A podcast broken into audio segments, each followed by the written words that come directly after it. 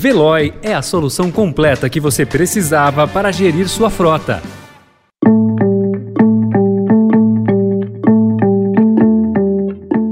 Olá, seja bem-vindo, seja bem-vinda. Começa agora mais uma edição do Notícia no seu Tempo. Esse podcast é produzido pela equipe de jornalismo do Estadão para você ouvir em poucos minutos as principais informações do jornal. Entre os destaques de hoje, proposta que recria privilégio no judiciário tem avanço no Senado. Dória planeja ofensiva na Justiça para assegurar candidatura. E cidade de São Paulo deixa de exigir passaporte da vacina e afrouxa o uso de máscara. Esses são alguns dos assuntos assuntos que você confere nesta terça-feira, 17 de maio de 2022.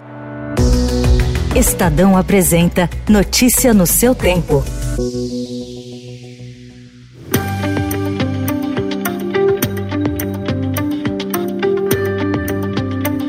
Presidente do Senado, Rodrigo Pacheco, sinalizou que em breve deve colocar em votação na Casa a proposta de emenda à Constituição que recria o quinquênio, um adicional de 5% no salário de juízes e procuradores a cada cinco anos trabalhados. A proposta teria um custo adicional de 7 bilhões e meio de reais por ano. Na prática, o adicional é um aumento salarial e um privilégio em relação a outras categorias, uma vez que é concedido automaticamente, sem nenhum tipo de avaliação de produtividade. O benefício foi extinto para juízes em 2005. Para os servidores do executivo, não existe desde 1999. A movimentação acontece na semana em que o presidente Jair Bolsonaro tem de decidir sobre o reajuste salarial de 5% para o funcionalismo. O presidente do STF, Luiz Fux, já deu aval para o reajuste aos servidores do Judiciário. A foto que estampa a capa do Estadão hoje mostra uma multidão em busca por emprego no Vale do Ayangabaú, no centro de São Paulo. 6 mil pessoas compareceram ontem, no primeiro dia do Mutirão de Emprego, que é organizado pelo Sindicato dos Comerciários de São Paulo. Ao todo, a iniciativa, que ocorre até a próxima sexta-feira, oferece mais de 10 mil vagas em diferentes áreas de atuação. Esta é a sétima edição do Mutirão e a primeira realizada após a pandemia. Ontem, evento da APA Show, o ministro da Economia Paulo Guedes criticou os encargos trabalhistas. Nós temos que remover a bomba de destruição em massa de empregos, que são os encargos trabalhistas. Nós vamos ter que atacar esse problema também.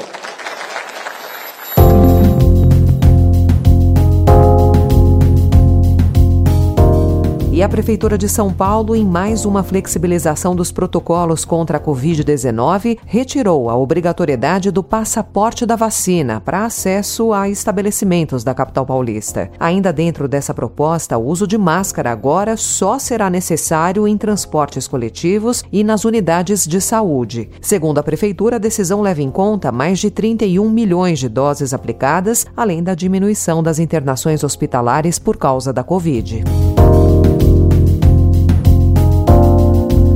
Estadão também informa hoje que a Covid expôs como nunca a dependência do brasileiro do Sistema Único de Saúde. Em 2020, a aprovação no Congresso do orçamento de guerra possibilitou um incremento inédito de 38 bilhões de reais ao sistema, acompanhado de um esforço financeiro de estados e municípios. Mas, passados mais de dois anos, o SUS permanece praticamente do mesmo tamanho. Agora, a pressão tem sido observada na atenção primária, onde a estrutura com raras exceções, ficou estagnada. Resultado, segundo analistas, da opção de se investir em uma rede provisória. As estatísticas da Rede Municipal de Saúde de São Paulo mostram o tamanho do desafio e da desigualdade no atendimento. Na média, enquanto moradores do Limão, na zona norte da capital paulista, ou de Perdizes, na zona oeste, aguardam de 7 a 14 dias para conseguir consulta com um psiquiatra, os cidadãos que vivem nos extremos levam quase um ano.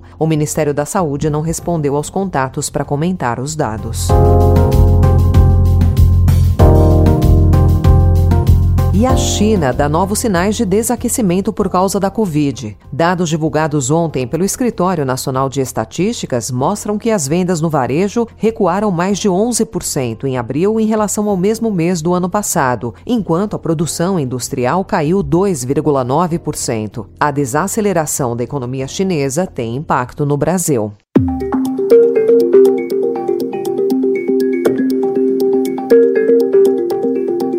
Eleições 2022. Com o temor de uma derrota na reunião da Executiva Nacional do PSDB, marcada para hoje em Brasília, quando os tucanos vão discutir um impasse em torno da pré-candidatura para o Palácio do Planalto, a equipe do ex-governador João Dória já prepara uma ofensiva jurídica. A ideia é evitar que a cúpula partidária faça qualquer movimento para barrá-lo, no intuito de apoiar a senadora Simone Tebet. Amanhã termina o prazo para que MDB, PSDB e Cidadania definam se seguirão juntos ou não na busca de um palanque contra Lula e Bolsonaro. O que tentaram nos roubar em 64, tentam nos roubar agora.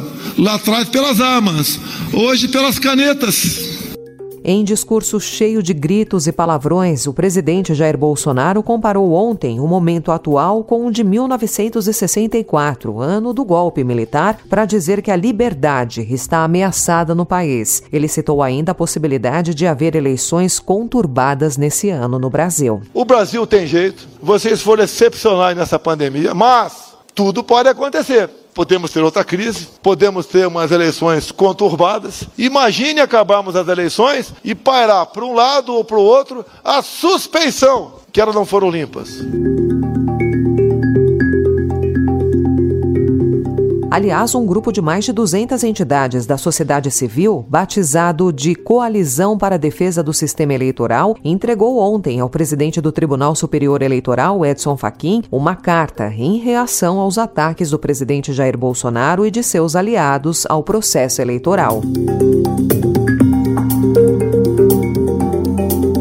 Continuando em política, o Tribunal de Justiça do Rio de Janeiro aceitou o pedido do Ministério Público e rejeitou ontem a denúncia por peculato, organização criminosa e lavagem de dinheiro apresentada contra o senador Flávio Bolsonaro e outras 16 pessoas no inquérito das rachadinhas. Com a decisão, o MP disse que poderá recomeçar as apurações com novas provas baseadas no primeiro relatório de inteligência financeira sobre o caso. Notícia no seu tempo.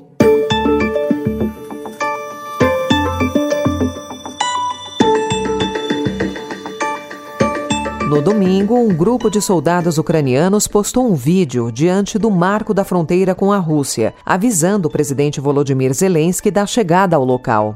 Ми дійшли, пане президент. Ми тут. Ось з нами прикордонник.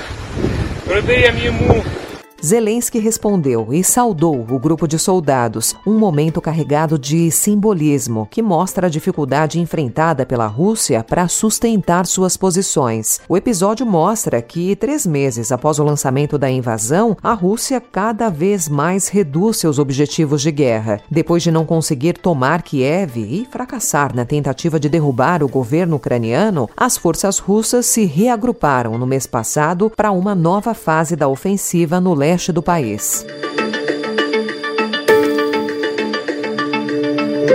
O McDonald's anunciou ontem a sua saída da Rússia, três décadas após entrar como símbolo do capitalismo nos escombros da União Soviética. Com a decisão, a empresa venderá mais de 800 filiais russas de seus restaurantes a um comprador local.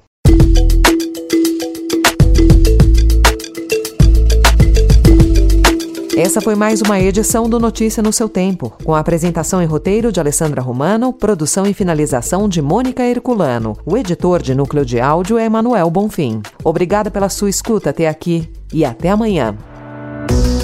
Você ouviu Notícia no seu tempo. Procurando a rota mais inteligente para gerir sua frota? Veloy é a solução completa que você precisa. Acesse veloy.com.br/empresa e descubra um caminho prático e eficiente para a gestão da sua empresa.